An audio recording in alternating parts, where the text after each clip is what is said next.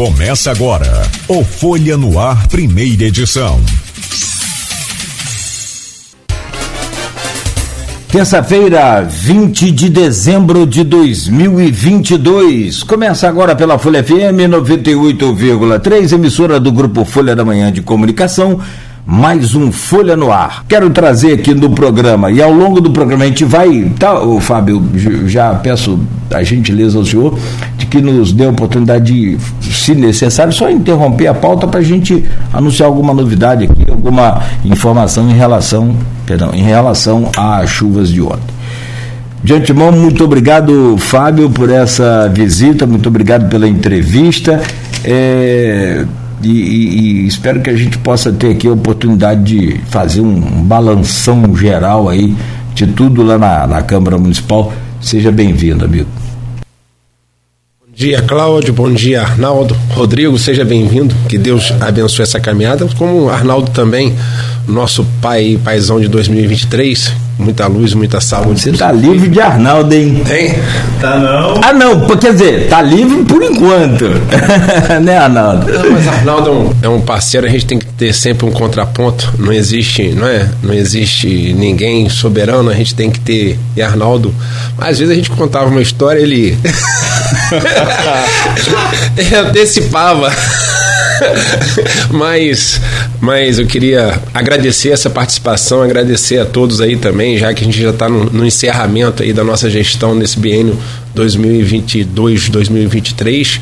É, né, agradecer a parceria aí da Folha da Manhã, né, falando sempre a verdade dos fatos né, acontecido lá na, lá na Câmara Municipal. Então é um prazer muito grande estar com vocês. Fábio, a gente, antes de começar, claro, falar diretamente sobre esse balanço, eu acho importante a gente falar um pouco também sobre essa Deixa questão. Deixa eu trazer seu bom dia. Ah, é meu bom dia, é. né? Aí, rapaz, o homem tá que essa empolgação seja eterna enquanto dure. dure né? Verdade. bom dia, meu caro Rodrigo Gonçalves. É, Para quem conhece o Rodrigo, o Rodrigo é nota de, de, de 200, né? Todo mundo sabe que tem, mas é difícil de ver. Agora vai ver todo dia. Nada, é muito conhecido, muito querido e desejado também, igual a nós de 200. Pois é. Rodrigo Gonçalves, que assume aqui também essa, essa importante função né, de participar dessa bancada do programa. O Arnaldo Neto né, segue para outra missão, e a gente já falou isso aqui, daqui a pouco a gente vai falar. Ainda não é sua despedida ainda hoje, né, Arnaldo? Temos até dia 30 ainda. É, não, a gente está no processo de transição. Explora, explora, vamos, nós estamos no processo de transição vamos ainda. Vamos explorar isso aí, igual o cara novo quando entra na empresa, né? Você bota para trabalhar, vamos explorar esse dia. Não, nós estamos no processo de transição ainda. Então, então... seja bem-vindo, Rodrigo. Você assume a editoria também do, do de política, de política de do política. jornal. O jornal agora fica comigo, né? A editoria geral ficou com a José Matias, que é uma pessoa que já já está lá no time da Folha há bastante tempo. Né? Como né? falei no semana passada, de fato já é já é, geral. Fato, Eu estou é. em política nos últimos tempos. É, é. Isso. Então, em nome de, de todo o grupo, desejamos a você boas-vindas. Bom retorno, então, na verdade. É, na né? verdade, bom retorno. O bom filho a casa torna, né? E claro e evidente, externamos aqui nossa, nossa alegria de poder compartilhar Sim. essa bancada, honra para nós poder compartilhar essa Sim, bancada. É uma alegria muito grande, até porque eu já, né, já tinha aqui o programa hoje sábado, o Papo Cabeça com o Fabiano Rangel. Vai né? Não, vai continuar. O Fabiano continua com. Não, você. Não, papo cabeça eu continuo naquele suporte a ele, mas como agora eu assumo a bancada aqui, né? Então a gente fica nessa dedicação de segunda a sexta que é o programa e no sábado, né? O Fabiano tem aí novos rumos pro programa agora em 2023. Ah, mas, tá mas assim, mas continua no ar. O papo cabeça com tá certeza. aí né? Então, e aí já tem esse, esse contato com que é muito bacana aqui da Folha FM, né? Com não só com campos na toda a região e também pelas redes sociais com os nossos ouvintes, né? E agora então a gente passa a ter essa integração diária aí, contando mais uma vez com a audiência de todo mundo, com a força de todo mundo, agradecer o carinho que todas as pessoas que nos ouvem pela rádio sempre sempre colocam aí pra gente, né? E agora a gente vai ter então esse encontro diário aí. Perfeito. Mais uma vez, obrigado, bem-vindo. Bom dia, meu caro Arnaldo Neto. Vamos aproveitar ao máximo esse restinho de mês aí com a sua simpática e competente presença, meu irmão. Bom dia, seja bem-vindo. Bom dia, Nogueira. Bom dia, presidente Fábio Ribeiro. Falou que eu antecipava os fatos, mas acho que não errei nenhum nesses dois anos. E olha que não foram dois anos ah, fáceis, hein? Ah, mas que teve fogo no parquinho inteiro. Ah, dessa Câmara cansou, gente. Mas eu falei Foi... que ele antecipava. É. Quem antecipa porque fala a verdade, viu? Desde, desde a sua eleição. Desde a sua eleição, no dia, no dia 30 de novembro, quando a gente foi lá falar sobre, sobre o segundo turno da eleição na, na Inter TV, eu falei, olha, Vladimir ganhando, Fábio Ribeiro é o próximo presidente. Falei, escrevi e deu certo. E daí em diante a gente conseguiu realmente antecipar alguns fatos. Muita dor de cabeça, liga para todo mundo, liga para tinha dia que mandar mensagem ao mesmo tempo para Fábio, Álvaro, líder do governo, Marquinhos, líder da oposição, copiava mensagem, mandava ao mesmo tempo, né, para os três. Às vezes não recebia resposta de ninguém porque o bicho estava pegando nos bastidores, mas Agora estamos num momento mais tranquilo. Então, bom dia, Fábio. Bom dia, Rodrigo. Bem-vindo. São José Barra continua com representante da bancada, da bancada né, é. Sa sai um atapodense, ah, Rodrigo... chega um morador de Gruçaí, que já foi editor-geral da Folha também. É antes. por isso que o sucesso do programa está garantido. Tem um São Joanense aqui. Pois é, então a, a bancada continua. E como o Rodrigo está chegando hoje, vou passar a bola para ele para abrir a entrevista com o Fábio. Só falar esse... de alguma notícia de São João da Barra sobre a chuva? Você tem... São João está tranquilo. Tranquilo. tranquilo. tranquilo. iniciais. É. Que tem são os pontos de alagamentos tradicionais mas, né, por causa da chuva, mas nada, eh, nenhum problema, nada parecido com o que está acontecendo com o campus. É. Na verdade, a gente, antes de começar a entrevista, o balanço né, diretamente com o Fábio, acho importante a gente falar, porque a gente sabe que os vereadores desenvolvem um papel muito importante na nossa cidade, né? E o prefeito Vladimir costuma chamar também os vereadores à responsabilidade e Campos vive um momento muito tenso. Então eu queria primeiro saber do Fábio, qual foi, se teve por parte do governo algum tipo de mobilização, se vocês foram chamados a participar né, desse, desse, dessa situação que Campos está vivendo, se foi se discutido alguma coisa em relação à situação de emergência, o que, que chegou para vocês até o momento em relação a essa questão desse dia caótico que Campos viveu ontem com essa chuva? Primeiramente, eu esqueci, mas não posso esquecer, agradecer a Deus por nós estarmos aqui, né? Sempre, minha primeira fala, agradecer a Deus por nós estarmos aqui. Bom, Rodrigo, é, ontem mesmo o, o, prefeito Vladimir entrou em contato conosco, ele está em agenda no Rio de Janeiro, né? Hoje ele participa de uma audiência pública muito importante para o nosso município, que é um projeto de lei onde quer é, refazer a questão do, do ICMS, né, e, e, e, vamos dizer, beneficiar a capital do nosso estado, a cidade do Rio de Janeiro, em prejuízo dos outros municípios do estado. Então hoje tem uma audiência pública, o prefeito Vladimir lá está, e, e ligou para a gente, a gente tem um grupo, ele entrou no grupo e pediu que a gente acompanhasse de perto, não é o grupo de urgência que ele, que ele prontamente montou, é? a gente vai estar é, junto com com o vice-prefeito Frederico Paes, com o Mauro Silva, né, com o Coronel Pascotto, meu amigo, manda um abraço muito dedicado. A gente vai estar participando. Não é? Eu queria rapidamente só observar uma, uma coisa aqui. Como o Claudio falou, foram 137 milímetros, mas na área central de Campos. Então, uma coisa que nunca aconteceu. Por exemplo, Serrinha não teve esse volume de chuva, é, Morro do Coco não teve esse volume de chuva, Farol não teve esse volume de chuva. A chuva aconteceu realmente na área central da cidade de Campos do Goitacazes. Vale a pena lembrar que nós vivemos numa planície, então é muito difícil escoar água. Nós, nós temos que, que. E aí, né, vale a pena, Rodrigo, eu agradeço a oportunidade, como vereador, e como munícipe, né, cidadão dessa cidade, a gente tem que pensar em alagamento todos os dias. Quando a gente coloca o vereador um papel no lixo, numa lixeira e não joga numa, no, na rua para não entupir um bueiro, porque realmente isso é uma coisa.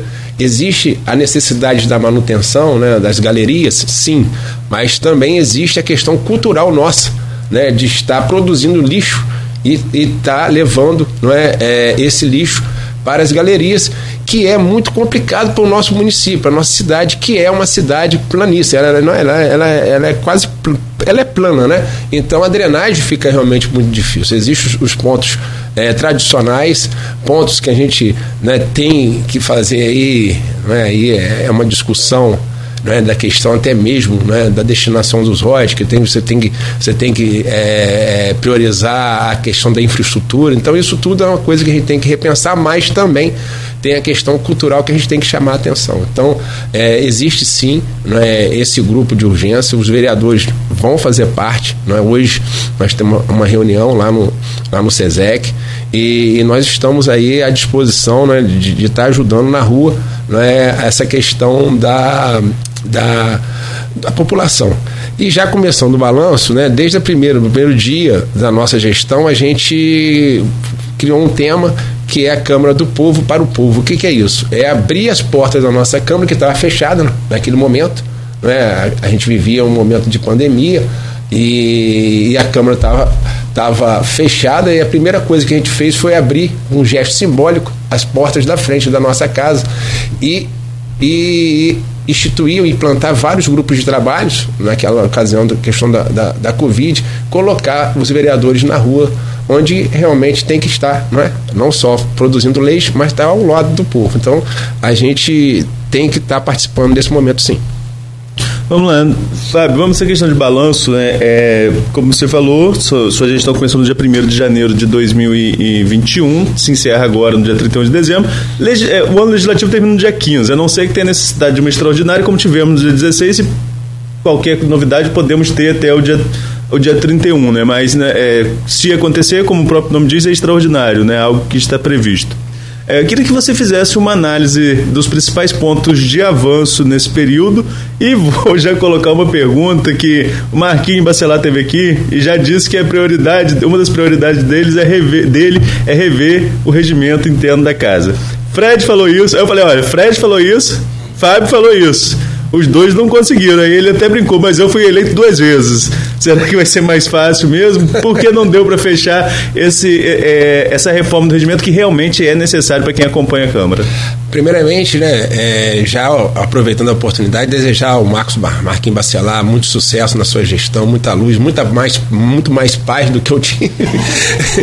Com certeza, acho que agora é, tudo em Campos, até a casa não é, não é diferente, ela é, reflete, é consequência do momento político que a gente vive. Então você lembra muito bem, eu falo Arnaldo porque o Arnaldo estava sempre lá, né, lá com a gente, e desde o primeiro dia também a gente prega a união dos políticos para o bem do nosso município. Era, era a gente vivia um, um, momento muito difícil na parte econômica, né, dia 1 de janeiro, a gente estava com duas folhas de pagamento atrasadas. Né, é, é, fornecedores né, atrasados, sem nenhum investimento há mais de quatro anos, entendeu? Né, no município. E a gente sabe né, que o desenvolvimento econômico se gera não com o custeio da máquina, mas sim com o investimento.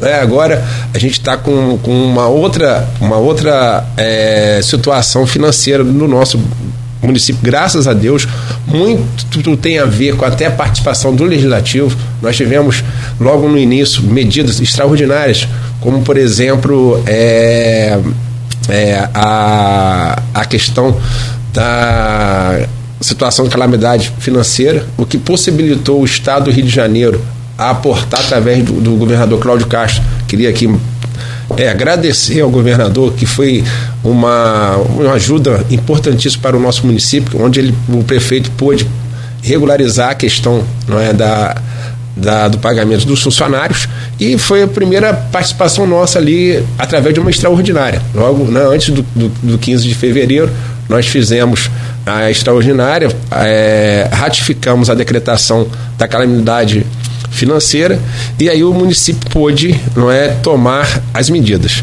Nós tivemos logo no início, você trabalhou bastante nisso, né, Arnaldo? A questão aqueles conjuntos de leis, famigerado Código Tributário, junto, famigerado que eu falo, porque foi, era necessário no momento, mas não foi, a gente, a gente reconheceu, né? Eu e Vladimir reconhecemos que a condução política não foi mais adequada, mas insisto, insisto com responsabilidade, ainda precisamos rever a questão da receita do nosso município. Eu sou funcionário do Estado, meu cargo na UENF é analista de orçamento, planejamento e finanças.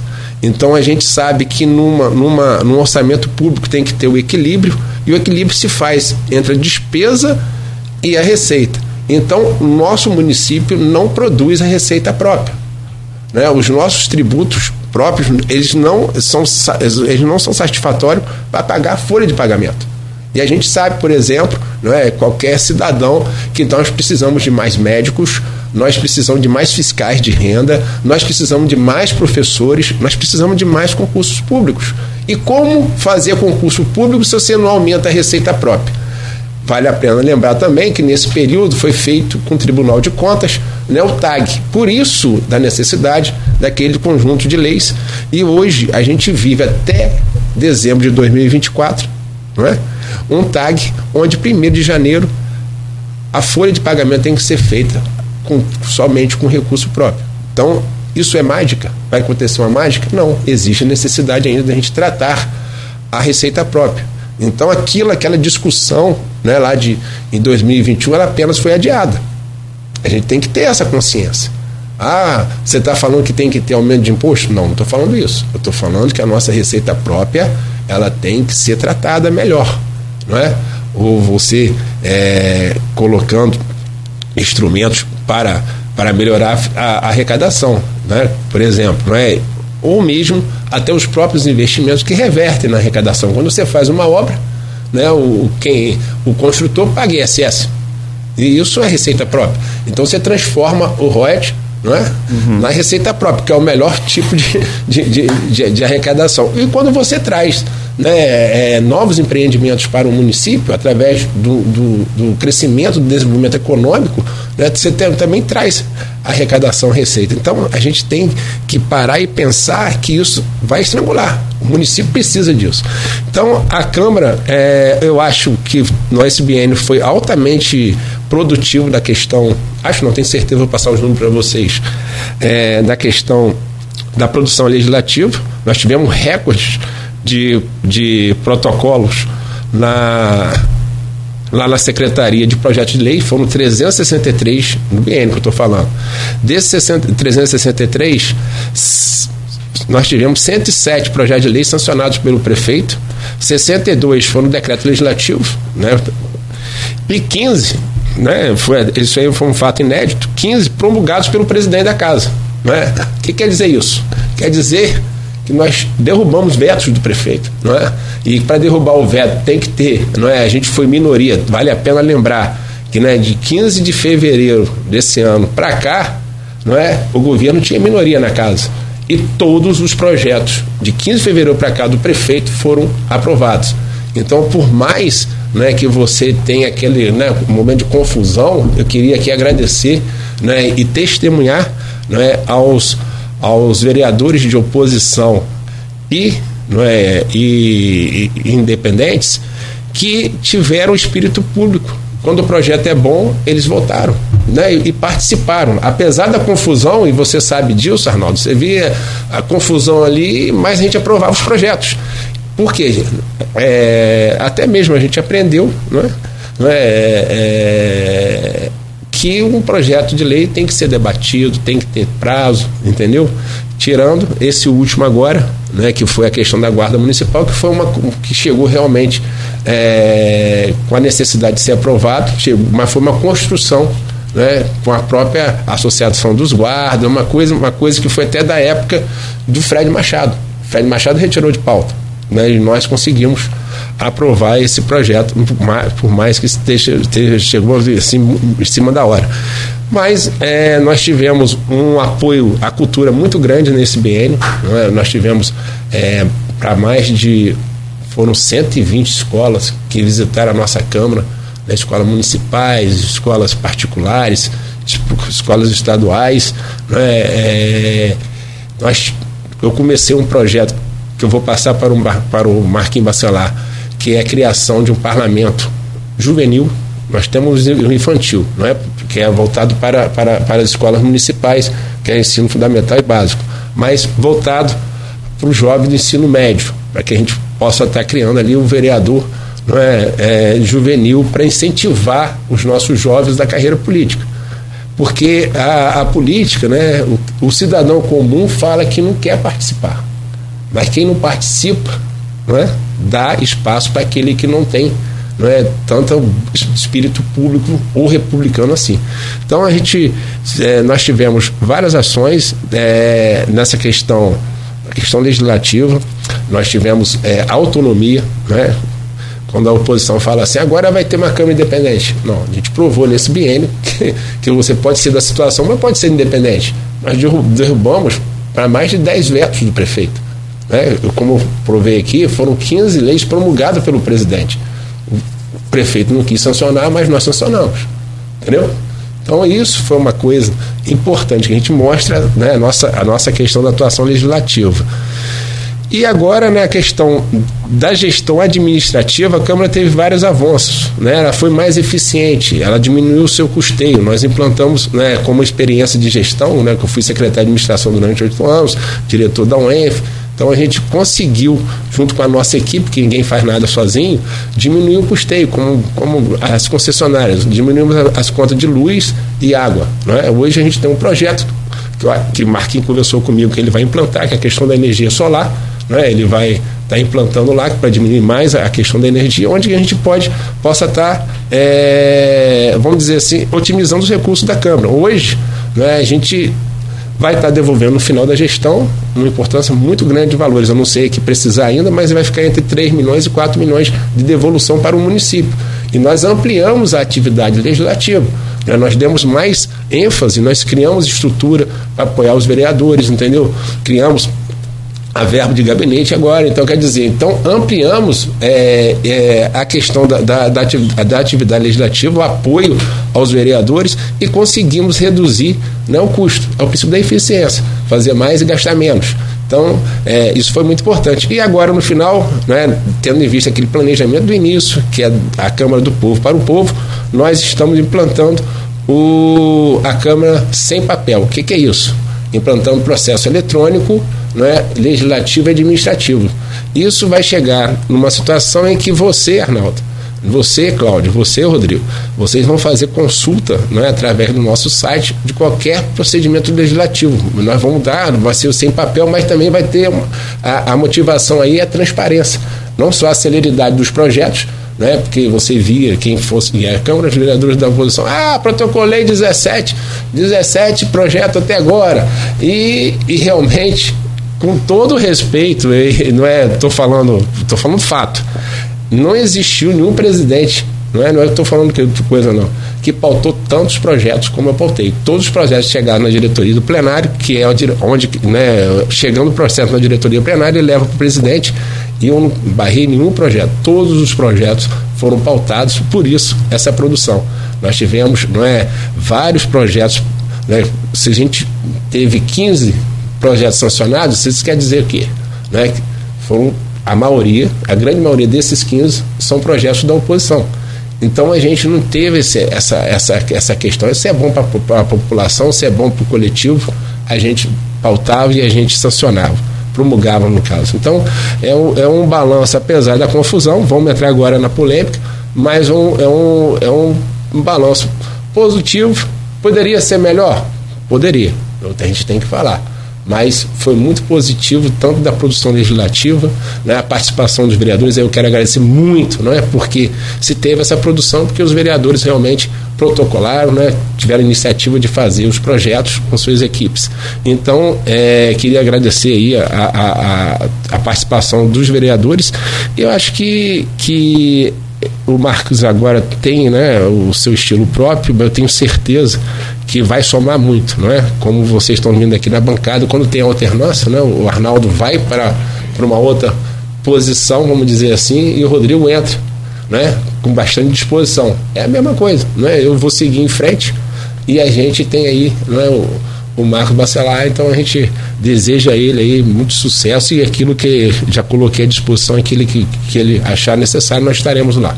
Fábio, você fala dessa produção né, dos vereadores, mas a gente sabe que uma das polêmicas estava justamente no, na, na ausência de alguns vereadores da oposição durante algum tempo de algumas sessões, e isso inclusive chegou a resultar na possibilidade deles perderem o mandato. Isso não atrapalhou também o andamento da casa, toda essa polêmica, a ausência deles, e o fato até de gerar essa possibilidade da perda de mandato? Lógico, aí vamos fazer a, causa. A causa foi um, também um equívoco político na questão da antecipação da eleição da mesa. Não é? a eleição da mesa. Né? A, gente, a gente fez essa antecipação da mesa, não foi um erro meu, de Vladimir, de Fulano, de X, de Y, não, foi do grupo. O grupo fez uma leitura equivocada né, solicitou, é lógico, que eu estava presidente da casa, lógico que quem pautou fui eu, então é, recaiu sobre, sobre, sobre o Fera aqui. E daquele momento para cá, e também é incontestável, né, teve uma nulidade que foi insanável, né? e eu falo isso com bastante naturalidade e, e, e propriedade, porque nós não perdemos uma ação judicial. Né? Eles propuseram três ações judiciais e nós, né, pela, pela mesa, está seguindo o regimento, a lei orgânica, né? Porque a gente fala muito em democracia, mas a gente tem que falar que o Brasil é democrático, mas é de direito. Nós temos que respeitar as normas. Né? Você falar em democracia, ah, eu quero a democracia por democracia. Não, você tem que o Estado de Direito, né? Por exemplo, é, esse momento aí, não é? Eu encontrei, encontrava com os vereadores e falava, olha, vocês não estão respeitando o regimento. Por quê? Porque a obstrução é um direito do vereador, mas não da forma que estava sendo feita. Quando você, você não pode obstruir uma coisa que não tem. Se não tem exceção por falta, é falta de vereador. A interpretação foi essa, não é isso? Então, quando você obstrui, ah, você teve a justificativa lá atrás. Como ali, o momento nosso, eu sempre falei isso, o momento ali nosso ali, era fazer voltar como você bem falou, não é? A, a, as sessões, não é? A gente foi bastante criticado, teve um movimento, eles queria parabenizar porque eles fizeram um movimento político correto, né? De, de falar da democracia, mas a obstrução na verdade não existiu, porque você precisa existir a sessão para você obstruir. Então você não, não adianta você, você faltou, estou falando tecnicamente falando tá? Então a gente entendeu como num outro, num outro momento, não é? E aí eu, eu busco a ênfase, não estou querendo me justificar não, mas você tem que entender o momento político. Agora um momento político mais, não é? Depois da eleição agora de 2022, não é? Da eleição de deputado, a gente mais tranquilo e aquela é, tão sonhada pacificação política mais próxima, não é? Eu mesmo que tinha dado lá indeferido a justificativa, entrei nos processos e deferi acabando os processos de cassação. Então, você pode ter falado assim, mas, mas não deu muito alvoroço. Mas tudo faz parte, parte de um crescimento. Hoje eu tenho certeza, por exemplo, né, e que o Fábio está muito mais maduro do que o Fábio de 15 de fevereiro. O Marcos Bacelar, né, o Marquinhos Bacelar está muito mais maduro. Ele hoje, não é, ele está muito mais preparado, né, porque ele vivenciou realmente. Né, a gente com, com estilos diferentes, nós nos preparamos com a dificuldade. Porque quando, quando o mar está tá, tá manso, o marinheiro não cresce. Ele só cresce quando ele tiver o revolto.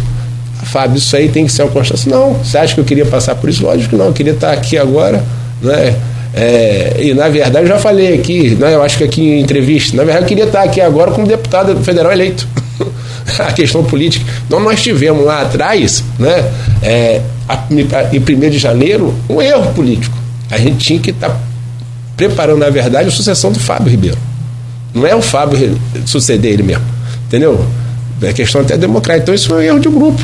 Mas a gente é, é, é, crescendo que a gente, que a gente faz. Então, eu, eu acredito não é, que, que os momentos foram momentos que, mesmo você falando aí, Rodrigo, nós tivemos ausência de 11, 11 12 sessões, não é isso? 12 sessões, não foi? 12 sessões. 12 sessões. Mesmo assim, nós tivemos essa produção. Entendeu? Essa produção, que repito, se você for pegar dos últimos, de 2014 para cá, com a, com a, nova lei, lei orgânica municipal, né, de, que foi publicada em 2014 para cá, você não via produção legislativa tão grande como essa. Bom, Ainda vai render muito esse assunto ainda, né? Ah, sim, sim. E aí é que a gente faz essa conexão para o, o próximo bloco. Fechado um pouco esse, essa questão do balanço, Flávio, o, o, o, meu presidente, e Fábio, a gente parte então para mais polêmica.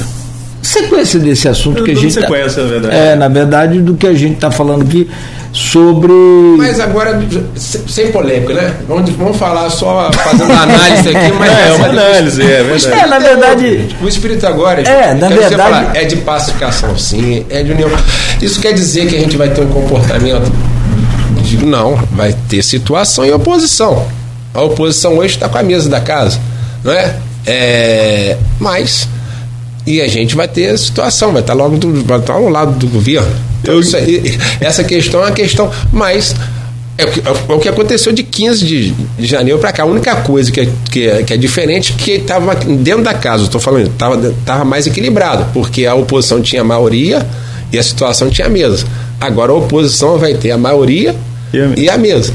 Então é, é, uma, é uma questão aquilo que, aquilo que a gente fazia. Ah, Fábio, como é que você conseguiu aprovar todos os projetos com a minoria? É porque a gente tinha, apesar da confusão, a gente tinha primeiro né, o mesmo objetivo, que é o interesse do bem comum. Né, todos os 25 vereadores. E segundo, a gente tinha diálogo, não é? tinha os interlocutores, é lógico que tem aqueles sempre mais, mais mais bravo, mais, mais, mas tem aqueles que, que, que vão e conversam, que vão, não, calma aí, vamos conversar. Então a gente teve, teve esse espírito republicano. Então, graças a Deus, eu quero agradecer a Deus, mas agradecer aos colegas por causa disso também. Fábio, então eu peço licença rapidamente ao senhor para a gente fazer esse intervalo, a você que está nos acompanhando também, ao Arnaldo Neto e ao Rodrigo, que está conosco a partir de hoje, conforme já anunciamos. Bom, meu caro Arnaldo Neto, nós voltamos com você abrindo este bloco, por favor. Fábio, eu vou voltar ao bloco anterior. O Rodrigo levantou aí a questão do, do, dos processos de cassação ou do, perda dos mandatos né, dos vereadores, enfim. E, e você colocou um fato que é real, que todas as decisões judiciais foram favoráveis a, a, ao que a mesa adotou nesse período. Só teve uma observação em todos esses processos judiciais que foi o ponto fundamental, que era a questão da, da validação do plenário em relação a essa perda de mandato. É, o desembargador coloca que um, um, processo desse poste não poderia ser decidido administrativamente, não seria a mesa e sim o plenário. Isso também não pesou na decisão de acabar com esses processos? Se me permite uma correção, é, o que acontece? Nós temos a Constituição Federal, a estadual e municipal. Né? A federal, ela cuida do Congresso Nacional, né, estadual da LERJ e a federal das, da, e a municipal das câmaras. O que, que difere né, da nossa lei orgânica das demais constituições? Não é a decisão por e a gente está falando aqui é de falta de vereador, falta de parlamentar. A falta de parlamentar, essa decisão em todas as constituições, ela é da mesa, ela não é do plenário. Isso aí é pacífico. A única coisa que difere, e aí eu sempre falei isso também, é que na nossa lei orgânica municipal, o número de faltas né, é, das outras constituições, a Constituição Federal e Estadual, é de um terço do ano legislativo. A nossa lei orgânica municipal, ela coloca um terço do ano legislativo e mais cinco faltas por mês. Então, o que difere e o que está sendo questionado, e o que estava sendo questionado, né, que poderia ser questionado, né, e não foi atacado nem, nem aqui pela primeira instância, nem lá na segunda instância, era a questão da inconstitucionalidade do artigo 14, inciso, inciso terceiro, terceiro. Né, da Lei Orgânica Municipal, no que se refere ao número de faltas dos cinco. Tanto é que eu já falei em plenário né, para a gente fazer uma retificação da nossa lei orgânica para adequar às demais constituições, constituições. Então, quer dizer, é, no que se refere à mesa, isso aí, você me desculpa, mas estava pacífico. Ali. Mas a, isso constava na decisão. A, não, a declaração não falou nada de, de, no momento algum. A declaração falou sim, mas não, de, mas não nessa questão da. Falou de, de recursos, mas não da, da questão da declaração da perda de mandato, porque é uma coisa objetiva. É falta, você está falando de falta. Computou falta, você não precisa decidir isso em plenário. Isso é uma declaração de mesa. Né? Então, isso é uma coisa que está na Constituição Estadual na Constituição Federal. O que difere da nossa lei orgânica municipal, e aí a gente. É, é, Fábio, você está é uma coisa injusta porque são cinco faltas por mês e não um terço por ano, mas está escrito na nossa lei orgânica municipal. Então é uma coisa que por isso que, que a gente não, não, não avançou. Não é? Agora, deixa eu colocar aqui, já que a gente está aqui no momento de paz, a gente pode colocar com mais, com mais tranquilidade. Não é verdade, Arnaldo? A abertura dos processos de declaração de perda de mandato além de ser uma estratégia para voltar às sessões, né, porque, como disse o Rodrigo, a gente estava com 11 sessões, 12 sessões sem ter a sessão na Câmara, também foi uma estratégia jurídica. Não é porque, na verdade, o, pro, o processo jurídico principal era o mandato de segurança que, ele, que eles interpuseram aqui sobre a questão da eleição da mesa. O que, que, o que, que eu estou falando disso? Vamos lá. É, o grupo, depois que nós perdemos a, a, a eleição no 15 de fevereiro, nós reunimos e falamos assim: olha, Fábio, você vai cuidar da questão jurídica e nós vamos cuidar da questão política. É lógico, porque eu fui para um desgaste. Então eu não poderia estar cuidando da questão política, concorda? Então o grupo teria que assumir essa questão política. E na verdade, vamos lá, quem decide a eleição de mesa não é a casa, é o Poder Executivo. É assim. Né? Vão lá, não deveria ser. Mas é. Ganha a LERD quem o governador apoiar. Todo mundo sabe disso. Não, ou não? Né? Então a gente né, teve essa, é, é, esse, é, essa decisão, ficamos aí de fevereiro até agora, foi realizada a eleição.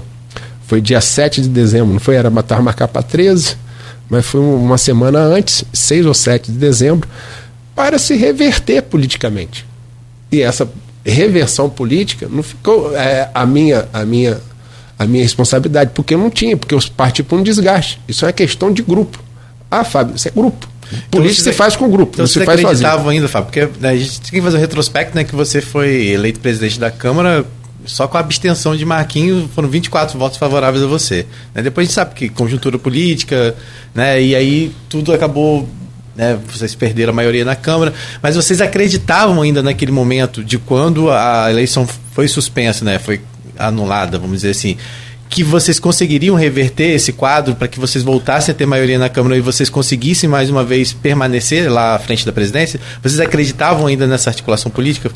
Olha, político é uma nuvem. Política é nuvem. Então aquilo depende muito de conjuntura. Não é? É, é o acreditar aquilo que eu estou falando aqui, não é? Você pode estar. Tá, hoje nós estamos, nós estamos fechando, o ano legislativo já foi fechado, com a oposição com maioria mas em 15 de fevereiro pode mudar. É nuvem. Então, quer dizer, não é questão de acreditar, é a possibilidade. E quando você tem, não é? E, e, e, e não é a questão. Mas houve conversa para isso, diálogo, essas pessoas foram procuradas. E não é a questão. Por exemplo, hoje nós temos aí a transição do Lula, por exemplo. Hoje o grande, o grande, vamos dizer assim, o grande, a grande notícia política hoje é a questão da, da medida provisória, né, a, a, a, a, chamada aí PEC da transição. Né? E hoje a questão está sendo tá rolando no Congresso. Está tendo acordo, né? Você vê o, o, o, futuro ministro da Fazenda, o Fernando Haddad, ele esteve ontem na Casa de Lira, hoje vai voltar de novo. Por quê? Porque existe ainda inconsistência para aprovação da PEC. Então, quer dizer, existe realmente essa, essa, essa, essa conversa entre executivo e legislativo isso é uma coisa que é natural. Entendeu? Não estou falando aqui, ah, independente do poder, tem que ter. Na democracia tem que ter. Mas tem que ter a conversa também. É harmonia, então, né? É? É harmonia. e harmônicos. Então quer, dizer, então quer dizer, então isso é, foi uma questão, né? É, e aí eu, aí eu, aí eu, eu sempre falei aqui, política é amadurecimento. Então, esse processo foi doloroso? Foi para todo mundo.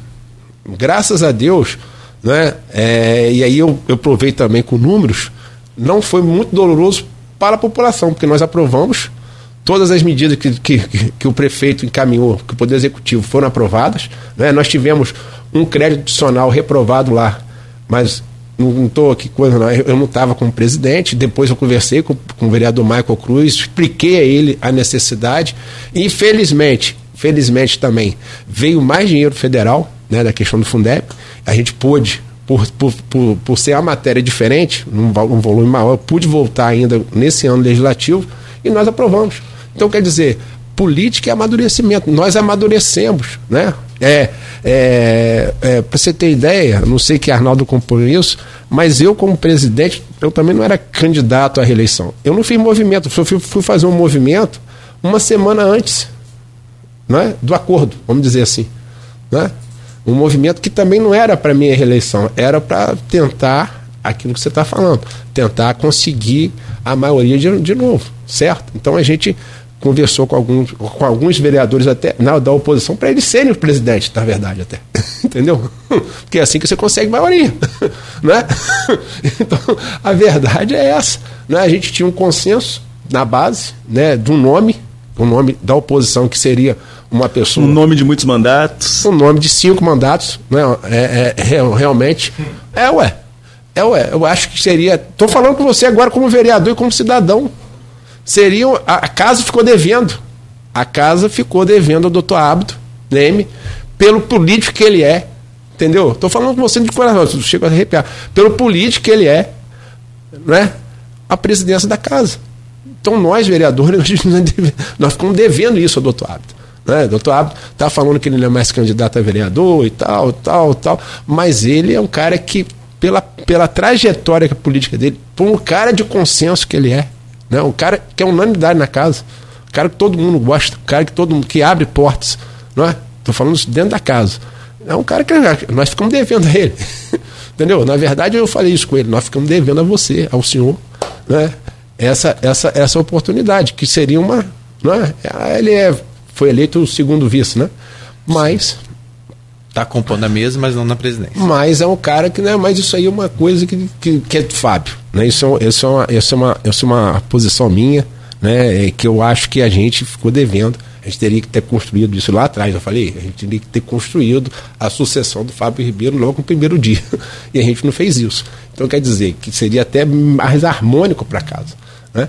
Então, é, o Abdo, por exemplo, ele votou em mim, mas votou por uma questão pessoal de amizade.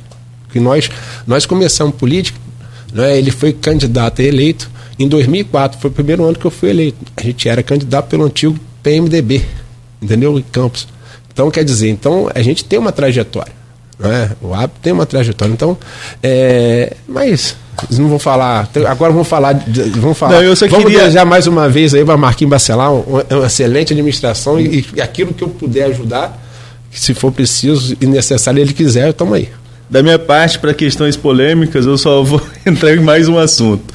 É, primeiro, lembrar da, da, questão administrativa, Fábio. O desembargador Henrique Carlos de Andrade Figueira, chega aqui o processo, ele coloca que o eventual julgamento dos processos administrativos instaurados contra os requeridos se faça exclusivamente pelo plenário. Está na decisão dele, que processo administrativo passa por plenário.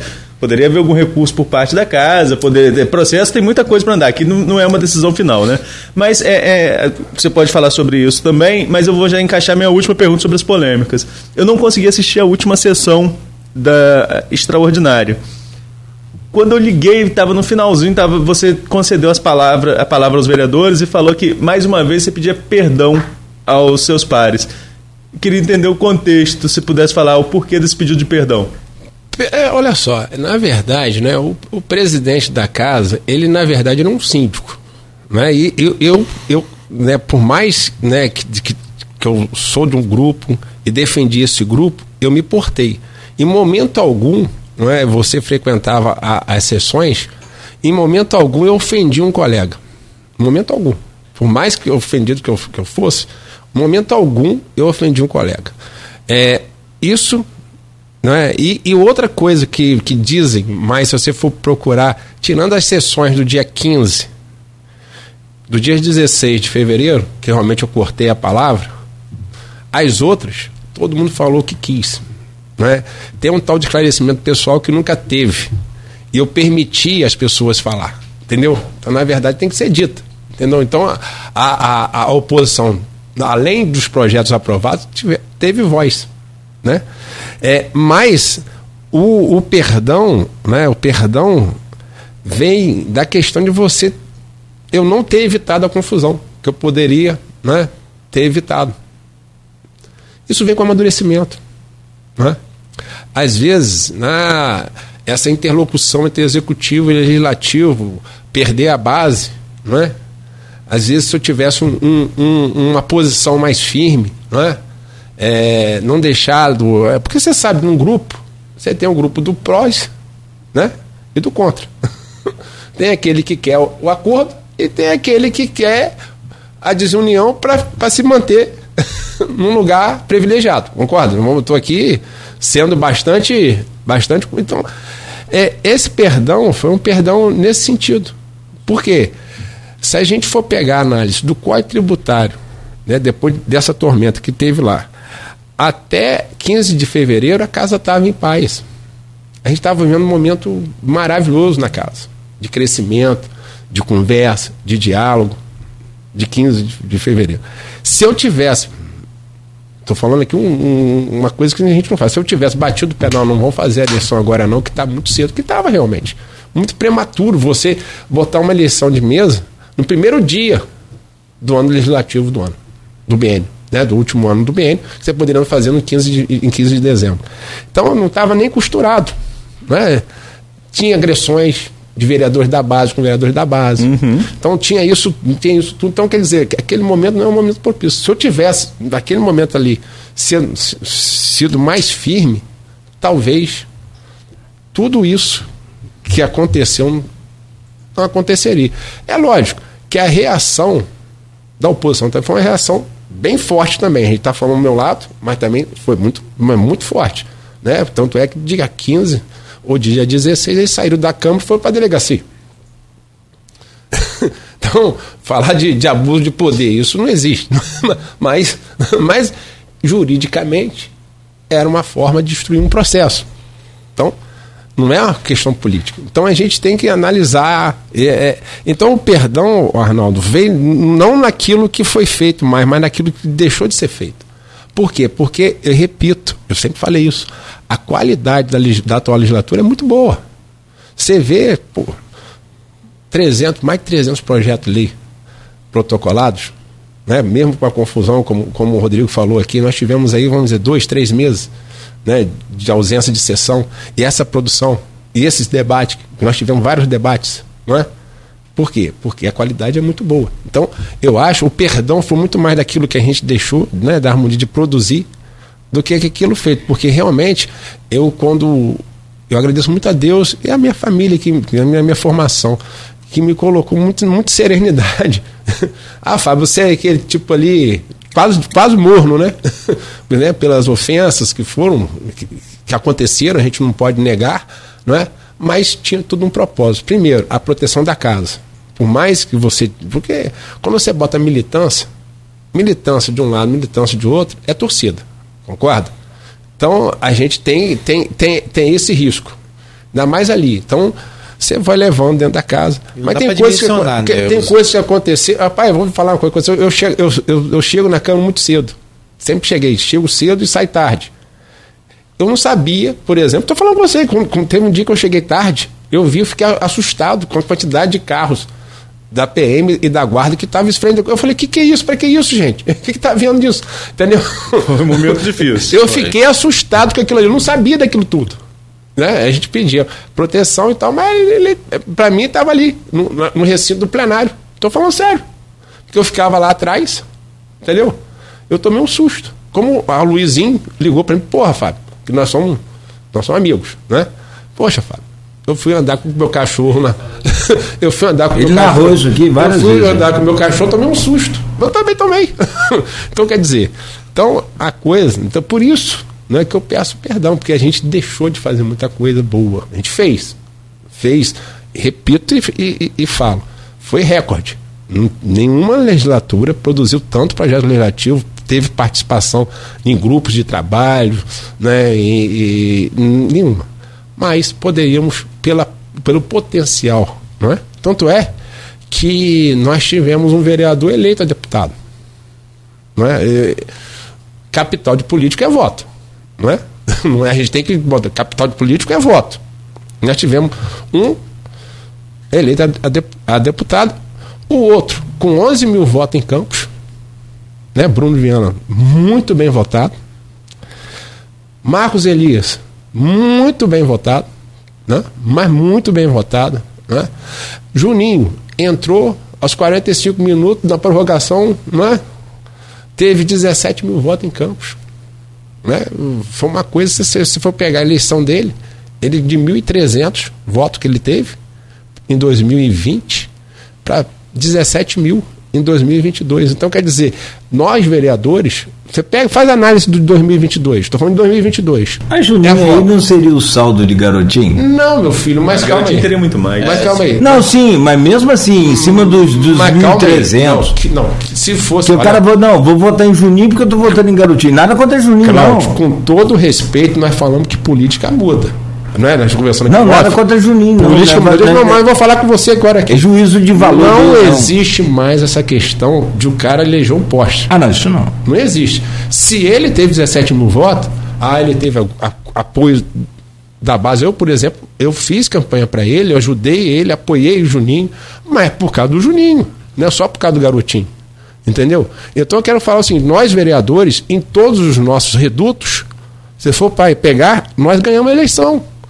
Eu ganhei em, em, em, em Lagoa de Cima, em região, Dandim em Rio Preto, em, em Esplanada, é, Pezão em São Sebastião, Nildo em, em Poço. No Reduto, nós fomos muito bem, nós fomos muito bem eleitoralmente falando, não é? Nós, com, com os nossos candidatos. Então, quer dizer, isso foi tipo assim, a Câmara estava conturbada. Mas nós, eleitoralmente falando, nós tivemos muito bom resultado. Tanto é, é que a gente vê aí, Jair Bittencourt, apoiado por Pezão, por exemplo, teve 8 mil votos em Campos, 6 mil, 4 mil votos na Baixada. Sabe o que é isso? Estou dando um exemplo só. Não tô, não tô aqui, coisa não. É, Dandinho, que estava apoiando Júlio Lopes, 4 mil votos em Campos. Então quer dizer, é só Dandinho? Não, mas Dandinho foi o principal apoiador de Júlio Lopes aqui. Então, quer dizer, se for fazer uma análise. Júlio, Júlio já tem uma tradição. O político, não é? A vocês, não é? é? A gente mede com política com voto. Pô. Não adianta. Política é voto. Então, quer dizer, por mais que a gente tenha acostumado. Por quê? Porque as ações dos vereadores hoje, não é? apesar da confusão, são muito contundentes junto à população. Você vê, você vê ali né, o crescimento da oposição no antigarotismo. Isso é normal. Concorda? Não é? Só que até mesmo com a nossa atuação a gente fortaleceu isso. E isso veio, né? E veio, e nós viemos Moreira. Não estou falando isso, não estou querendo justificar nada aqui não. Mas até o acordo que tinha que ter saído lá mesmo, dia 1 de janeiro de 2021, entre a, as forças políticas de Campos, a gente tem que falar que é força. Né? Nós estamos falando do prefeito e estamos falando de um deputado reeleito que é o favorito à presidência da LERJ, concorda? É, foi secretário de governo do Estado. Então são as duas maiores forças políticas hoje em Campos, não é? Então a gente tem que realmente, quando se, se, se, a gente sempre, sempre, eu sempre quis isso, sempre trabalhei para isso. Essa união vai ser muito benéfica, vocês vão ver, vai ser muito benéfica para o povo de Campos. Tá mais um, Rodrigo? Não, Dá, só dá mais um aí. A gente está falando sobre essa questão né, de transição também, né? Eu sei que na Câmara isso, eu queria saber como é que tá isso. Você já teve essa conversa com, com, com o Marquinhos, né? Mas como é que está essa, essa questão agora, né? Tem essa parte agora burocrática, de devolução de dinheiro, mas como é que fica isso? Existe uma transição? Como é que está sendo feito isso? Não, com certeza. Queria até agradecer a Marquinhos. Marquinhos tem sido bastante... É, o espírito republicano, democrática que a gente tem que ter. A gente está tá tendo lá, a equipe de Marquinhos já, já teve uma reunião ontem lá e está tudo aberto para ele, para ele, ele fazer uma transição o melhor possível. A gente tem que pensar para frente. Então, o que foi feito, né, foi feito um acordo. Então, é, é um acordo. É um acordo em benefício da nossa cidade. Então, a gente tem que entender isso.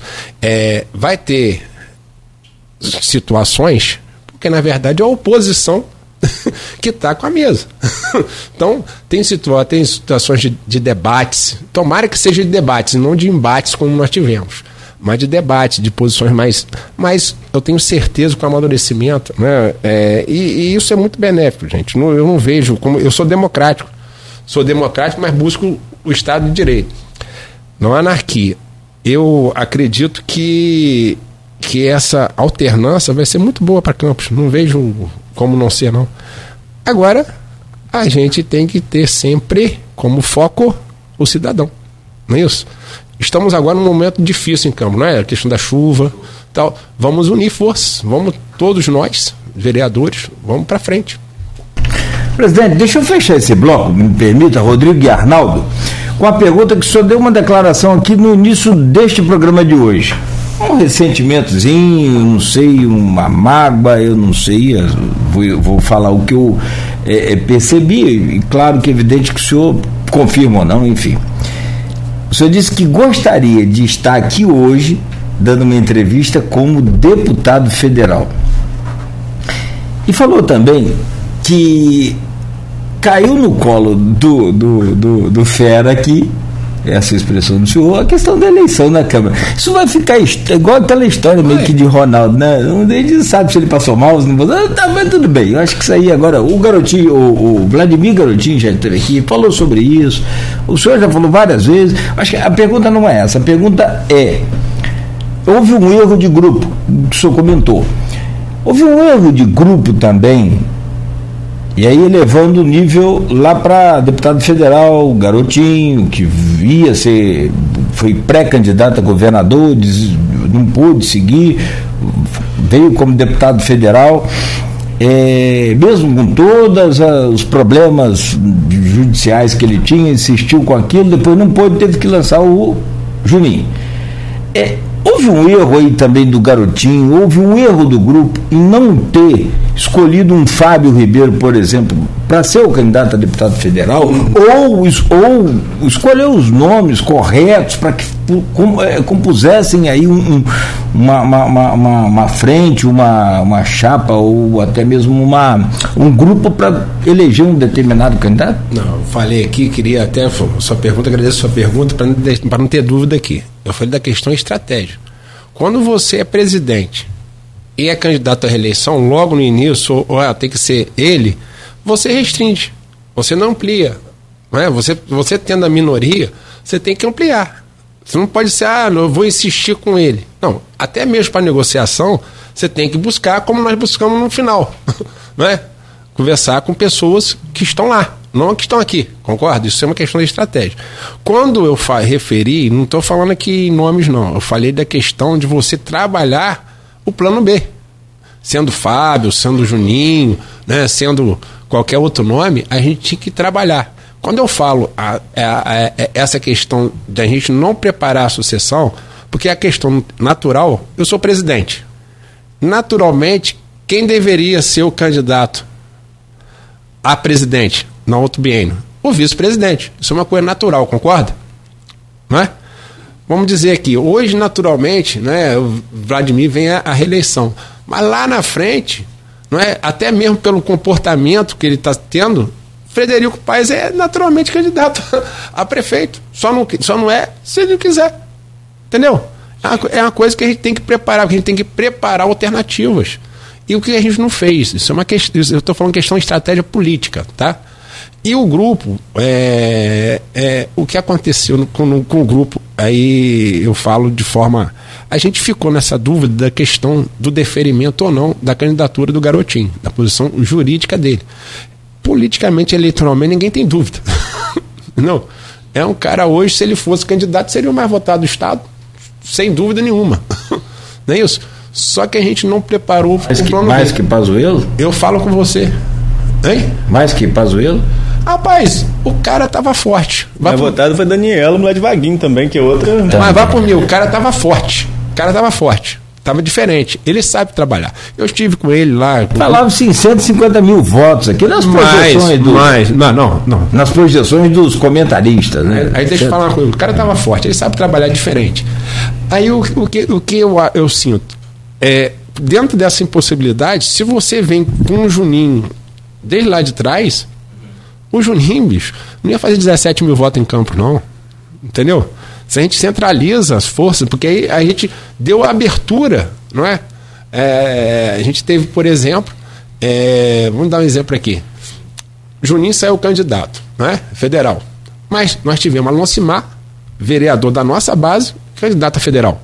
Leão Gomes, candidato. Então, quer dizer, se a gente prepara né, esse campo, a gente iria com mais força, entendeu? Então, eu não estou falando aqui do Fábio. Quando eu falo a questão do Fábio, porque é uma questão natural. Eu estou na presidência, certo? Se eu preparo né, a minha reeleição, o naturalmente quem que é, quem que seria o meu vice? Se o meu vice vai ser a presidente, ele vem me apoiando, concorda? Sim. Isso é uma questão de estratégia política, Cláudio. Não estou falando de, de, ressentimento, não. Estou falando com você que hoje a gente. É, é, isso também é minha visão, tá? É minha opinião. Deixar bem claro a gente não preparou nem a sucessão, nem a questão da candidatura federal. Né?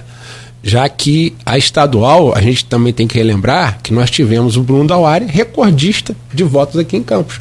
O que ratifica né, a, a questão do Vladimir né. Na rua, né, a, o prestígio que ele está, que tá, né, a, a população está entendendo que o governo dele está bom, que ele está realmente resgatando campos, melhorando a saúde, educação, né, e, e tantas coisas mais. Bom, ô, Fábio, então esclarecido. Eu vou pedir licença ao senhor mais uma vez, rapidamente, só para a gente tomar um café e voltamos para falar um pouco sobre as expectativas para 2023 com o pé em 2024, que eu nunca vi passar tão rápido assim. Arnaldo Garcia postou aqui no grupo, eu pensei que tinha sido Arnaldo Neto. Neto. Mas é outro Arnaldo. Olha, tá um tumulto o trânsito de, de Campos Sim. que a gente já imaginava, né? É, a Ponte Saturnino de Brito, Ponte da Lapa, está dando mais de quilômetro ali, tanto pela José Carlos Pereira Pinto quanto pela é, Francisco Lamego, que é a Beira Rio Guarulhos. Acesso para subir ali está lento. Agora, por quê? A ponte Leonel Brizola, a ponte Rosinha está fechada. Está fechada a ponte aqui na descida do centro, do, do de Guarulhos para o centro. Então não tem acesso, só tem uma ponte mais próxima agora, que é a ponte é, da Lapa. Ou então você pode usar também a ponte Alaí Ferreira, que é a ponte ali do Alexandre Mocaiba. Né? As pontes aqui tudo tem apelido, qualquer lugar tem, né? Então você fica atento aí, mas lá também nessa ponte da, do, da Alaí Ferreira, lá a ponte depois do Ferreira Machado, que é a que dá acesso ao centro, sentido Guarulhos Centro, também o trânsito é bem complicado. Então, o ideal é quem puder ficar em casa hoje, melhor. Quem não puder, vai ter que encarar hoje bastante lentidão pelo trânsito aí. Rodrigo, então, abrindo esse bloco, por favor, Rodrigo. A gente está já falando sobre expectativa 2023, né? É comum e todo início de, de ano assim também, né? A gente vê uma certa dança das cadeiras em alguns secretariados. É, é, a gente até recebeu aqui no programa Papo Cabeça no último sábado o Marcelo Feres, né? E uma pergunta que ele não respondeu e disse que prometeu responder depois era que o Marcelo Feres foi uma pessoa que fez durante parte do governo Lula, né? Do Ministério da Educação. Ele é uma pessoa que teve uma relevância muito grande dentro do governo Lula quanto a implantação do Pronatec, por exemplo, né? E agora fica essa especulação também também, né? Se não seria um nome, mais uma vez, ser convidado pelo Ministério da Educação, se ele permaneceria aqui enquanto secretário, né? E eu queria saber se o Fábio tem conhecimento, se há dentro dessa conjuntura também, por exemplo, a possibilidade, não sei se do Fábio diretamente, mas de pessoas hoje que estão na Câmara assumirem secretarias, né? E ter essa movimentação dentro da Câmara. É, sei que o do Fábio já foi secretário, né? E a gente sabe que o Fábio sempre teve muito desejo de voltar à Câmara. Mas se hoje viesse um convite mais direto para ele, né, depois de ter cumprido esse papel à frente da presidência, para compor diretamente o governo numa secretaria, se existiria essa possibilidade. Bom, Rodrigo, eu sempre fui, né, e sempre serei um de grupo, né, então o que o grupo solicitar a gente faz, mas antes disso eu queria, né, aproveitando a, e vendo a perspectiva de 2023 e essa questão crise atual nossa, que são essas chuvas, eu acho que acredito que essa essa nada acontece por acaso. Se caiu o Dick e, e, e ali só em frente ali do, do, do, do Palace e o Cláudio falou muito com, com muita propriedade que o Dick nunca teve manutenção devida. Isso foi até debatido lá na Câmara pelo vereador Nildo Cardoso. Nós tivemos um debate muito muito sério sobre isso. Não é, o Dick todo mundo sabe que foi obra do, do então deputado Alain Ferreira né, um homem que trouxe muito benefício para o nosso município. E desde então não teve nenhuma, nenhuma manutenção. Então está na hora da gente com essa previsão. Por que eu quero falar disso aí? Dessa união de município, estado não é? e união, porque também é o, o Vladimir, né, apesar de ter declarado voto em, em Jair Bolsonaro, o Vladimir já se chegou a André Siciliano, que é um homem forte do Lula no estado do Rio de Janeiro, não é? tem uma uma grande relação com o André Siciliano, e o André Siciliano também é um homem muito sensível, um cara, para mim, 10. Não é? Eu tenho certeza que a gente tá na hora da gente fazer uma grande revisão desse DIC. Não é? Tá na hora, mas na, passando disso na hora. Vai ter uma obra muito difícil, realmente, porque gente, as chuvas não vão parar, né? infelizmente. Né? A gente sabe que esse, essa época do ano é, um ano, é, uma, é a época realmente de chuvas, mas a gente tem que dar uma, uma atenção e aí sim essa questão dessa união né, de verbas. Você mesmo falou de recursos, né? A gente precisa ter recurso. E para ter recurso a gente tem que ter é, relação política, a gente tem que ter parceria política. Então, vamos dizer a coisa, a perspectiva de 2023, no meu modo de entender, para Campos, ela é melhor do que 2022, porque já vai iniciar com uma união política, não é isso? Então nós estamos fechando 2022, finalzinho de 2022, com união política de dois grupos importantes em, em Campos, para trazer né, benefícios para a nossa população. Então eu acredito muito nisso. Quanto a Marcelo, e Marcelo é um cara técnico, que eu vou dizer uma coisa, você vai fazer muita falta, não é? Não acredito que ele, ele tem uma missão em Campos, né? A gente, ele tem que pegar e levar o nosso IDEB. Então ele tem também uma chance aqui em Campos né, de provar o seu valor técnico. Tenho certeza, tenho acompanhado muito Marcelo, ele tem feito mudanças estruturais na Secretaria de Educação nesse sentido, né, você melhorar o ensino. Né, é realmente é dele, né, ele é natural, a questão tecnológica. Então, não é isso é dele. Ele, é a, a, a praia dele é tecnologia. Então ele tem que realmente implantar não é, é ferramentas tecnológicas para melhorar né, o nosso ensino. Então ele tem feito isso. E tem se mostrado muito, muito habilidoso né, na questão do envolvimento com os diretores. Porque é difícil, não é? O cara que pega né, os diretores, na verdade, os diretores eles foram nomeados e eleitos. A gente tem que, que fazer essa, essa, essa intervenção política por Rafael Diniz. Então, só no governo passado. E ele conseguiu, né, com a sua habilidade técnica, né, motivar os diretores. Então, hoje a gente vive uma outra realidade na educação. Mas eu falo até em relação, por exemplo, a gente sabe que tem vereadores né, que tem um, um ânimo um pouco mais vamos dizer assim, quente, né? Para a tal. É, se, se prega muito essa questão da pacificação, hoje certas peças que estão é, com seus mandatos talvez não funcionassem melhor hoje, ocupando secretarias e permitindo a entrada de pessoas que talvez tenham até mais, vamos dizer assim, esse sangue frio. Então você acha que é possível que a gente tenha mudanças, que vereadores hoje possam ocupar vagas é, no legislativo, até para que outras peças possam entrar, que tenham aí, vamos dizer assim, esse espírito mais de pacificação? Rapaz, isso é natural. Vamos falar. Tem um tal de virar chave agora, não é isso? Virar chave. Então, até então, olha só, a gente veio numa recuperação fiscal. Vamos dizer, a questão né, técnica aí era uma questão é, bastante relevante. Agora, não é? E veio a eleição agora do, dos deputados, do governador. Agora de 2023 para frente, e, e aí o que o Cláudio quer conversar, a eleição, a chave agora está com a gente, dos vereadores e do prefeito. Então, politizar o governo, né? politizar o governo, não estou falando sair, mas politizar o governo é uma questão natural. Então você tem agora, não é? Daqui para frente, não é? De você fez um trabalho técnico. Daqui para frente agora é política. Tem que fazer política. Isso quer dizer, não é é lógico ocupar, né? O, o, os cargos com pessoas da área, mas com uma sensibilidade política. Tem que ter parceria. Então isso, tem, isso é uma coisa natural. Não estou não tô falando é, aqui do governo. O governo Vladimir Garotinho, ele está com uma, com uma aprovação bem alta. Não é?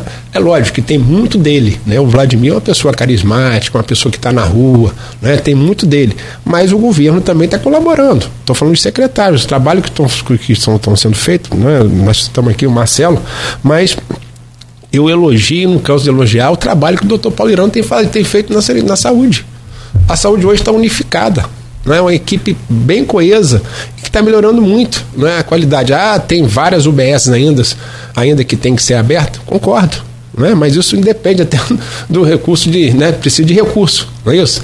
Tem coisas a ser melhoradas? Tem, mas ele está fazendo um trabalho excelente. Não é? Vine na Secretaria de Administração trabalho maravilhoso, não é? Que a gente, a gente vê, não é difícil você. É... Eu sou funcionário público, a gente sabe que funcionário público ele, ele acorda já pedindo, né? É, isso é da natureza nossa, entendeu? Né? O Arnaldo também é, ele sabe disso. Você dá 10% num dia, de reajuste, ele já vai querer mais, mais dois. é verdade, né? É, é da natureza nossa isso. Então, quer dizer, mas ele tem feito um trabalho excelente, que ele é um homem de recursos humanos. Então, nós temos é, secretários né, que estão fazendo um trabalho bem, bem, bem importantes para o nosso município.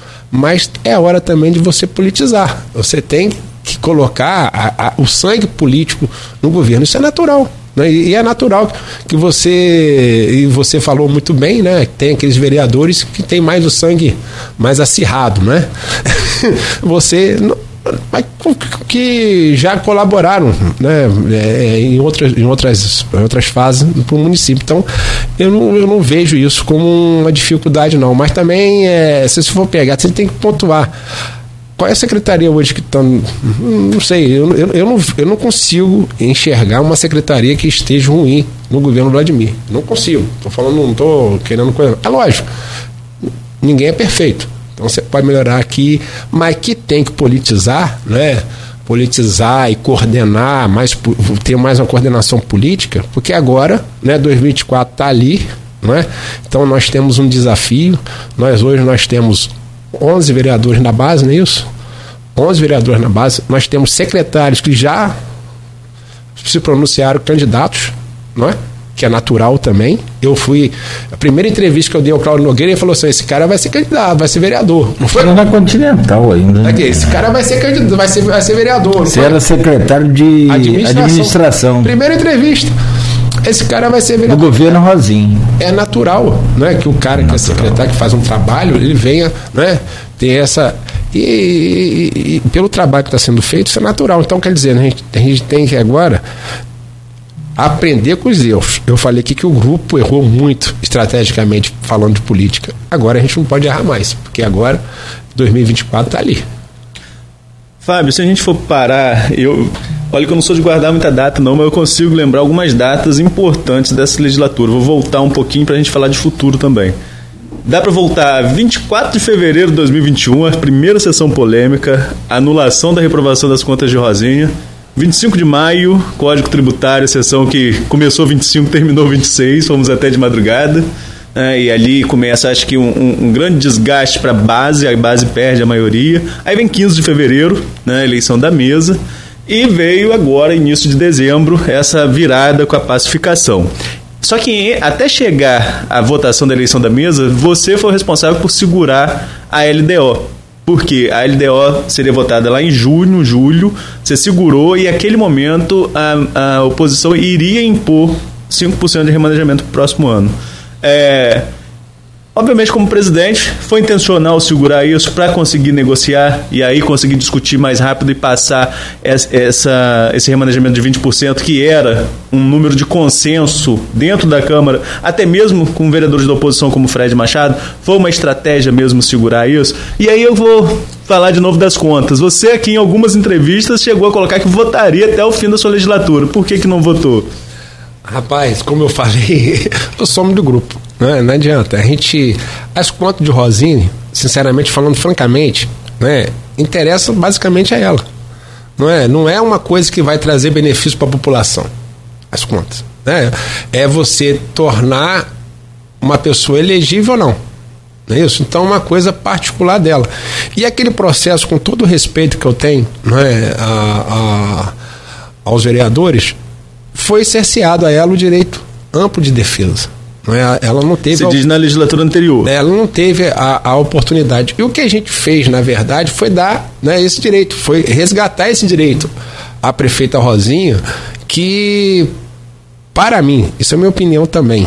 Não é, é, por mais que se faça, eu acredito que nenhum prefeito vai fazer aqui por Campos aquilo que ela faz, então, fez.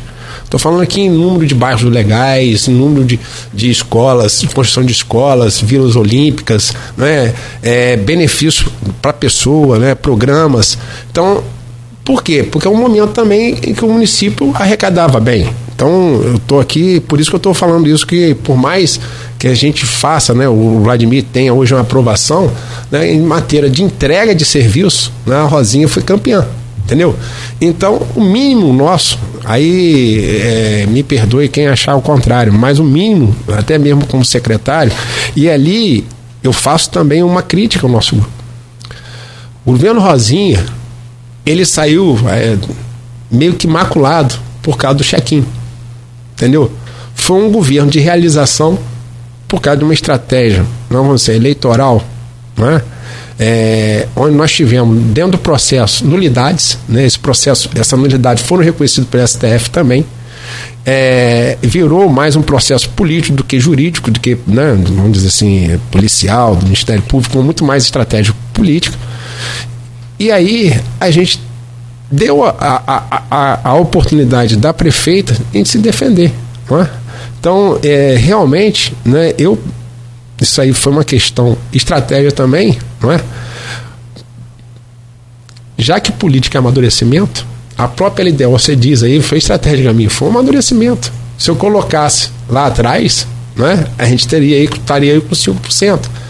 Que nas palavras do governador Cláudio Castro, que também é como eu, é um técnico, analista de orçamento, 20 é ideal. Mais que 20 vira bagunça, menos que 20 vira vira, é, como é que se diz, é, covardia. Porque você tem que ter um mínimo, né? o executivo tem que ter uma discricionalidade para você transferir dinheiro da saúde. Pra, pra, se tivesse, vamos dizer aqui, o, Rodrigo falou hoje, né? vamos dizer que se o município tivesse agora que jogar verba, verba municipal para reconstruir o DIC se você tiver engessamento, né, aí você teria que mandar para a Câmara, ou você poderia fazer através de um ato, de um decreto, uma coisa mais, mais ágil. Entendeu? Então, isso aí foi uma questão madura, não é? Vamos dizer assim, de amadurecimento político. A gente veio conversando, veio conversando, veio conversando, até que saiu um entendimento dos grupos políticos. Então, isso é, é, é a mesma coisa lá das contas. Se eu colocar, eu pergunto a você, Arnaldo, que tem que conhece lá a Câmara, se eu colocasse as Conde Rosinha, seriam aprovados? Não. Então, então deixa a Marquinha agora trabalhar. deixa, deixa o meu amigo, colega Marquinhos trabalhar Olha, ele, ele vai saber no, o momento certo que ele, que ele colocar, que ele tiver colocar. Nem Rosinha nem Rafael passa. Nenhum dos dois tem 17 votos ali, não para reverter. Até porque não é só ter 17 votos, né, Fábio? Tem que ter argumento técnico para isso, né? Não é só 17 votos.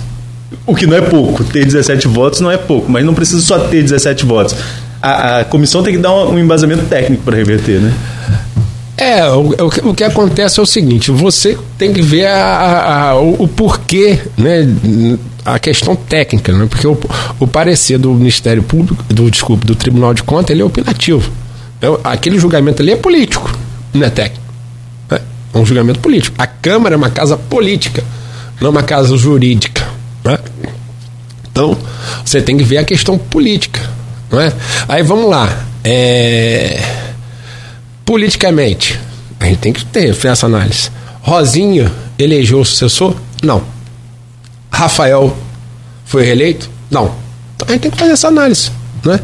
Eu, eu sou muito crítico né, é, na questão política. Eu, eu acho que é, o político é, hoje, né, e, e, eu agradeço muito isso, com a abertura da imprensa, né, com a questão do fim da ditadura, a questão política veio muito à tona. Não é? É? Mas, por exemplo, por que, que a mídia, quando coloca um político que comete uma infração, coloca lá em cima, e quando um assassino né, é preso, não bota nenhum nome? por implicações judiciais. A, a, legislação não permite mais que a gente coloque esses nomes. Ué, mas estou falando com você, não às permite vezes, uma foto. Às vezes é questão da injustiça também. Muito, por exemplo, olha só. Não é nem implicação judicial, eu falei deixar claro. É o risco de um processo. É, né? é o risco de um processo, a gente não pode. Então, então é, é, o político também pode processar também, não? Poder pode. Então, mas não Poder deve, né? pode, né? mas não deve, né? Inclusive, o único criminal que eu tenho é do líder do seu grupo. Mas ele perdeu, inclusive, esse processo. Então, mas não deve, estou falando com você, porque, deixa eu falar, é, são coisas, né? Que o político ele já é tão assim exposto. Né? E, e eu, sincero, quando eu falei assim, eu não falo mal de ninguém, por que, que eu vou jogar pedra na minha, na minha categoria? Né? Uma das coisas que eu mais questiono, vou falar uma coisa com vocês, não ficar chateado comigo.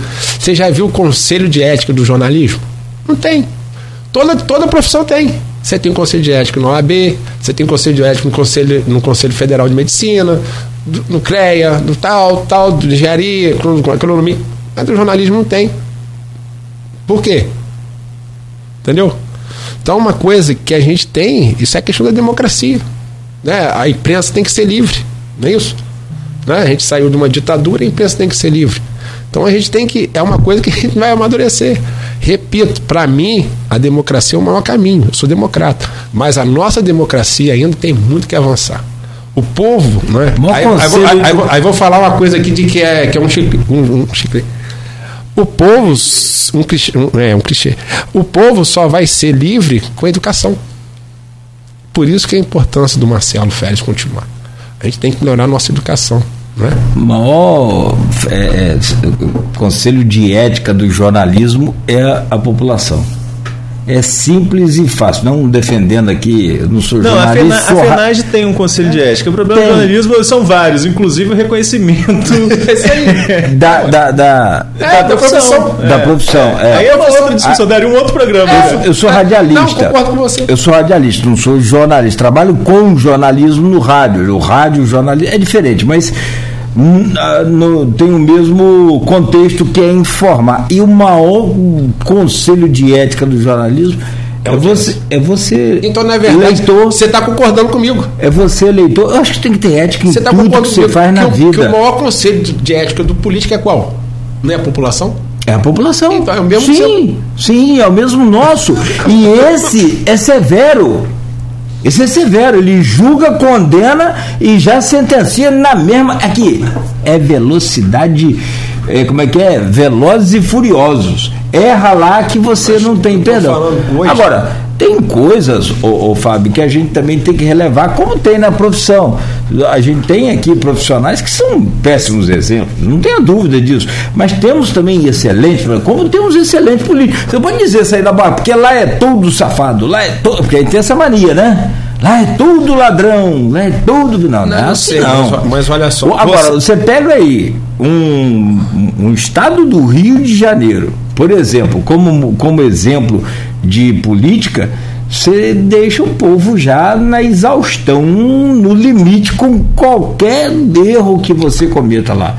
Esses excessos do estado do Rio, principalmente, estou me referindo ao nosso estado, porque eu fico ao invés danado do Espírito Santo de, foi embora, de, disparou enquanto a gente está aqui atrás de, de política, é, de, de, novo processo contra o novo governador, enfim.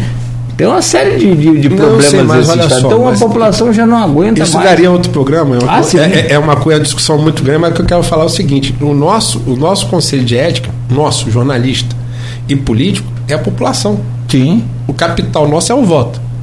Né? O seu é audiência. É audiência. É claro. Então, nós, nós temos o mesmo conselho de ética, vamos dizer assim. Só que o político, ele é mais habituado a falar mal de outro político do que o jornalista do outro jornalista. É isso que eu estou querendo falar. Então, essa é uma questão de cultura também, não é? é não é? Eu não tô, não tô aqui porque cada um tem o seu, o seu discernimento. Né? Falar da questão política do Estado do Rio de Janeiro, está correto. Você está correto. Só que o governador condenado a 300 e poucos anos foi, foi solto ontem. Ué. Não tem como dar certo. Então, então não, não, tô, tem como não dar tô certo. falando, tô falando uma coisa que não é, não, é. é não tô querendo, não. só tô querendo um fato. Perfeito, perfeito. Eu tô aqui botando não, que eu acho que porque juridicamente o, o, STF tem, tem a competência de julgar, não sou eu. Então quer dizer, então é, o que eu tô querendo falar aqui, não é? é, é que a gente, não é, é questão de contas, não é? vamos dizer. Eu tenho um, um princípio, não vou falar com você que eu vou fazer isso, mas eu, por tudo que eu conheço do Tribunal de Contas do Estado e que a, a população do Estado do Rio de Janeiro também conheceu, né? eu faço o julgamento político. Né? Técnico, porque eu tenho essa formação, mas sempre político, entendeu? Então a gente tem que fazer um julgamento político. Você julgar contas, né, é, recusar a conta de um, de um outro político, não é? você tem que entender né, que isso foi uma coisa não é, muito, muito assim, não é? Então a gente tem que analisar. Então cabe agora ao meu colega Marquinhos Bacelar, futuro presidente da Câmara, né, botar isso na pauta. Já deu tempo? Não, pode encerrar seu pensamento aí. Já, se, já fiz sinal, fiz sinal para os companheiros aqui que são 9 e 10. E olha, a ponte Leonel Brizola foi reaberta neste momento.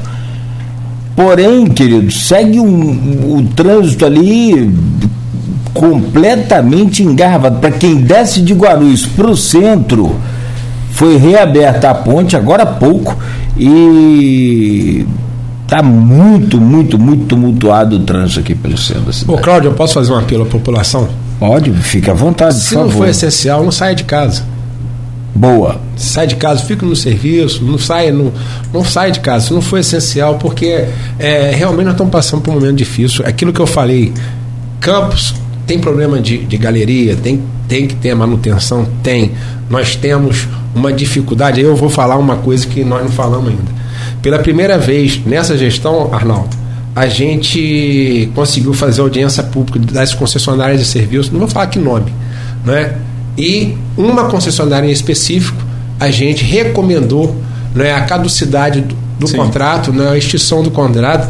Isso não quer dizer que seja feito isso, mas deu a oportunidade ao prefeito, Vladimir Garotin, de renegociar né, o contrato, que para nós, para a população, ele sacrifica muito. A concessionária é Águas Paraíba, não tem por que não é, falar. Pelo, pelo, pelo menos a questão da parametrização de preço. Né? É a maior tarifa, a tarifa mais cara, né? enquanto o IPCA, que é o índice, né? É, o outro índice né? de, de, de inflação, vai para 10%, o reajuste da água para ele 19, 20%. É, na legislatura anterior tiveram duas audiências públicas para tratar sobre o mesmo assunto e não, não rendeu muita coisa. É, mas dessa vez chegou a votar no plenário o ah, pedido de caducidade, né? Eu acho que. Não, na, deixa eu corrigir. Não, nunca foi a questão do relatório. Foi uma audiência pública para falar sobre, sobre o assunto e não da forma de prestação do artigo 102, parágrafo terceiro, não, segundo e terceiro da lei orgânica, da, da lei orgânica, da lei municipal. Né? Então, quer dizer, nós colocamos. Colocamos também, não cheguei, não cheguei, não, não deu para dar tempo, mas eu acho que o Marquinhos vai continuar